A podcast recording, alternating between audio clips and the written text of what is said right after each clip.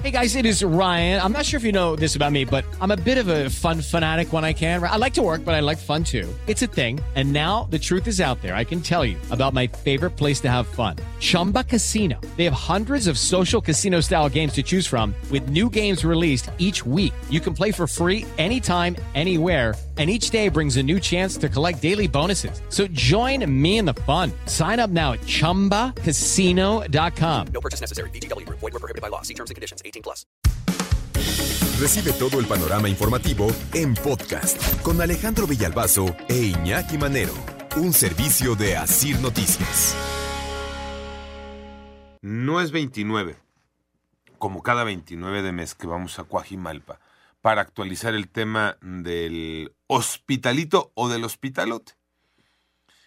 Pero ¿por qué hacemos un, digamos, reporte especial eh, a mitad de mes, 14 de septiembre, sobre el Hospital General de Coajimalpa?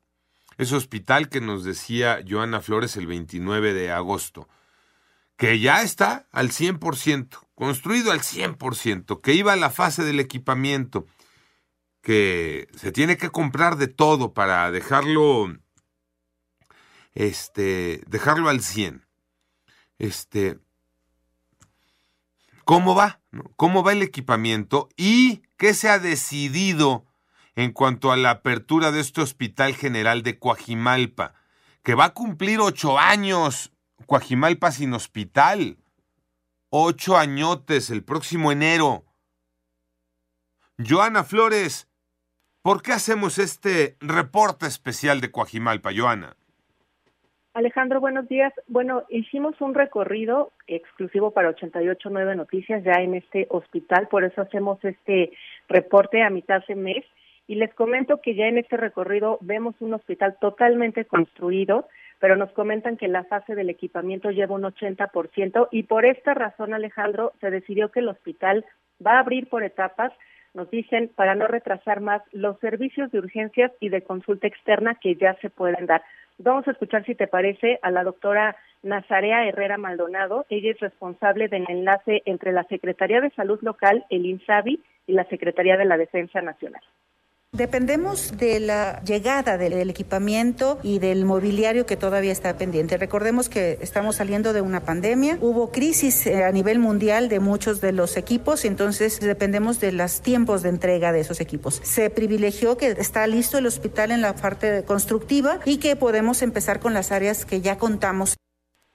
Y bueno, Alejandro, una vez que este hospital sea inaugurado en los próximos días por la jefa de gobierno Claudia Sheinbaum, va a iniciar esta primera etapa para poder atender a embarazadas, se va a atender cualquier urgencia, incluso si es necesario, bueno, ahí se recibe al paciente y se canaliza a otro hospital. También ya se pueden brindar consultas generales de ginecología, de pediatría, medicina interna, maxilofacial, geriatría, psiquiatría, psicología, medicina preventiva, trabajo social y además hay un área de violencia de género y entonces estas personas ya pueden acudir a este lugar, Alejandro, a recibir todas estas consultas. Ya se tienen los equipos, consultorios y los médicos. Estamos platicando el Hospital General de Coajimalpa, como lo hacemos cada 29 de mes. ¿Por qué cada 29 de mes? Porque hay que recordar que fue un 29 de enero cuando se dio la explosión en el hospitalito, que provocó una tragedia. Y a partir de entonces, desde hace siete años, cada día 29, visitamos ese lugar. Porque desde entonces hizo la promesa de que no iba a ser un hospitalito, iban a levantar un hospitalote. En enero próximo, nada más corrígeme si estoy bien o no, Joana. En enero próximo se cumplirían los ocho años de la explosión, Joana. Y por lo tanto, casi los ocho años de la promesa. Sí, serían ocho, ocho años. Este mes estarían cumpliendo siete años, ocho meses, este 29 de septiembre. Y ojalá sea un poco, eh, pues sea antes, Alejandro. Ya vemos este hospital, eh, eh te decía, les decía, eh, construido, solamente falta terminar de equipar. también en este recorrido que hicimos, el doctor Alejandro Ábalos Bracho, que es director general de prestación de servicios médicos y urgencias de la Secretaría de Salud, nos explica que tienen una fecha límite para abrir por completo el hospital y él nos detalla qué son esos equipos que están faltando. Tenemos un, la fecha límite. De aquí a noviembre debe estar abierto al 100%. ¿Qué quiere decir? Todas las áreas. A lo mejor para noviembre no ha llegado el tomógrafo, pero eso no, no impide que tengamos abiertas las áreas. ¿Qué equipos quedarían eh, pendientes que nos dice irían llegando a lo mejor hasta el noviembre? Que, que de los más importantes es el tomógrafo. Ese es de los más importantes, porque ya tenemos ventilador, ya, lo, lo demás prácticamente ya lo tenemos. Sí, ya en general se cuenta con todo el mobiliario y servicios básicos, Alejandro, nos explicaban que incluso el edificio cuenta con materiales sustentables, que los interiores se pintaron con base en la psicología del color para dar tranquilidad a pacientes y médicos, algo que no se tiene en otros hospitales o no en todos los hospitales de la ciudad.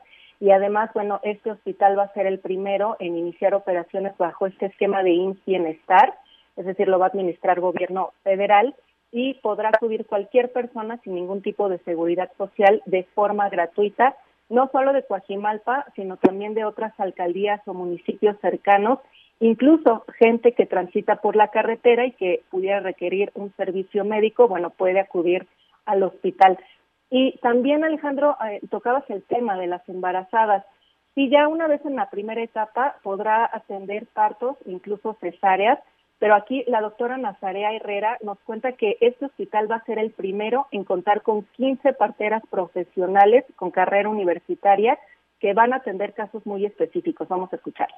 Todas las eh, parteras atienden partos de bajo riesgo, que hayan tenido su control prenatal, que hayan acudido a sus diferentes sesiones de preparación. Tener un parto no es cualquier cosa, es decir, las parteras atienden solamente partos de bajo riesgo. Esto es eh, único en la ciudad hasta ahora, Alejandro, se va a replicar en otros hospitales, pero digamos que va a iniciar en Coajimalpa estos casos de eh, atención con parteras, para los cuales hay dos salas de expulsión. Quienes requieran una cesárea o porque tienen alguna complicación van a ser atendidos ya ahí por los obstetras. Hay cuatro quirófanos en el hospital, uno precisamente para gineco-obstetricia, hay otro para urgencias y dos más para cirugías programadas de cualquier otro tipo.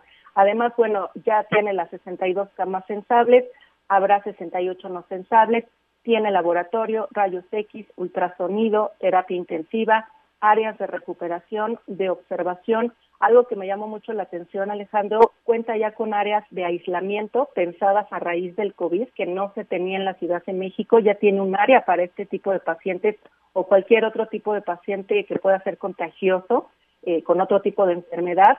También, obviamente, tiene salas de espera, salas de juntas, salas de descanso para los médicos. Y finalmente, Alejandro, en este recorrido, el doctor Ábalos Bracho también eh, nos detalla que se aprendió de esta experiencia tan lamentable del 29 de enero de 2015 y pues este hospital fue construido con las mejores técnicas de seguridad y protección civil. Vamos a escucharlo.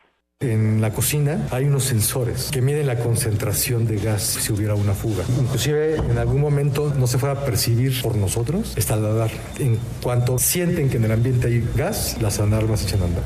Y todas las áreas tienen sus mecanismos para cerrar por bloques y todo en general. Los sensores que tenemos para casos de incendios en otras áreas también son de alta tecnología. Y bueno, pues obviamente tiene mangueras, una cisterna específica para casos de incendio, Cuenta con salidas de emergencia, con rampas y escaleras al exterior del hospital para desalojar de manera oportuna. Un, unas salidas que nos explicaron fueron revisadas incluso por expertos y también eh, va a contar con 75 cámaras de vigilancia de 180 y 360 grados de visión que nos dicen no solamente son para la seguridad, sino también justamente para detectar cualquier situación de riesgo que pudiera presentarse en el hospital y atenderlo a tiempo, Alejandro. Así que, pues este es el hospital, estamos esperando que la jefa acuda a inaugurarlo y comience esta primera etapa para embarazadas y casos de urgencia y consulta y consultas también. Eh, no te quise interrumpir, Joana, porque te escuché entusiasmada y cómo no si tienes ocho años yendo cada mes, ¿no? Incluso lo hemos dicho hasta el cansancio. Alguna sala tendrían que ponerle el nombre Joana Flores, porque, no, en serio, ¿no? Porque la presión ejercida, porque la difusión del tema, el entusiasmo puesto, el buscarle y rascarle cada mes a una información que de pronto no tenía nada. Preguntas eh, en conferencia de prensa. Sí, contribuyó en mucho, ¿eh? La verdad, Joana, este, y un reconocimiento a tu trabajo este, a lo largo de estos ocho años, el seguimiento puntual, ¿no? a esa chamba. Este, te lo dejo ahí nada más como idea, hasta un libro podrías escribir, Sin duda. ¿no? De lo que ha sido todo esto. Eh, por eso no te interrumpí, pero ahí te va, pero ahí te va. Dos cosas. Una, regreso a la pregunta. En esa primera etapa, ¿atenderán partos, Joana? Sí, ya van a atender partos, cesáreas, porque ya están listas las áreas, los equipos y los doctores. Ok, Ese es el, compromiso. ok. Segunda pregunta. ¿Parteras con eh, carrera universitaria? A ver, no se contrapone el concepto. La partera es. eh, Es de nuestra medicina tradicional. Es de usos y costumbres. Es eh, medicina ancestral. Parteras con carrera universitaria me brinca, porque entonces, para mí, una partera con carrera universitaria, pues ya sería un, un médico titulado, Joana. Son enfermeras tituladas universitarias que se han especializado en la partería y que van a ofrecer este servicio a quienes, a quienes lo deseen, porque además estamos hablando también de un lugar que está ubicado en un pueblo con usos y costumbres. La semana pasada, en la mañanera, se destacaba el tema de la partería. De hecho, hablaba López Gatel, el subsecretario López Gatel, de crear una nueva norma oficial para darle marco legal a esta medicina tradicional. Por eso mi pregunta, Joana, ¿no? esta combinación que se quiere dar allá en este hospital eh, general de Coajimalpa, que tiene en eh, el área de maternidad un pendiente importante. Y esta combinación ¿no? de la medicina tradicional con la ciencia, ¿no? Con la ciencia todo lo que da. Eh, en, ese, en esa misma conferencia de hace ocho días, decía Zoe Robledo, el director del IMSS, que en este modelo IMSS Bienestar participan 6.664 parteras, o sea que es algo a lo que le están entrando en serio. Y ya cierro con eso el tema. Y ya nada más para terminar contigo, Joana, yo sí me quedo con el mal sabor de boca. ¿Por qué no podemos? ¿Por qué no podemos terminar de, uno con, de una con las cosas? Después de ocho años, el Hospital General de Coajimalpa abrirá por etapas. Yo sí estaba emocionado. Yo sí estaba entusiasmado. Yo sí creí que iba a abrir de un jalón. Que nos iban a dar el ejemplo después de tantos años de que, bueno, nos tardamos, pero ahí está, ¿no? Ahí lo tiene, ya terminado. Y ahí sí, incluso utilizando la figura de, oigan, pero de estos eh, ocho años, pues seis o cinco le tocaron a los gobiernos anteriores, ¿no? Eh, eh, concediendo esa parte. Al final será por etapas.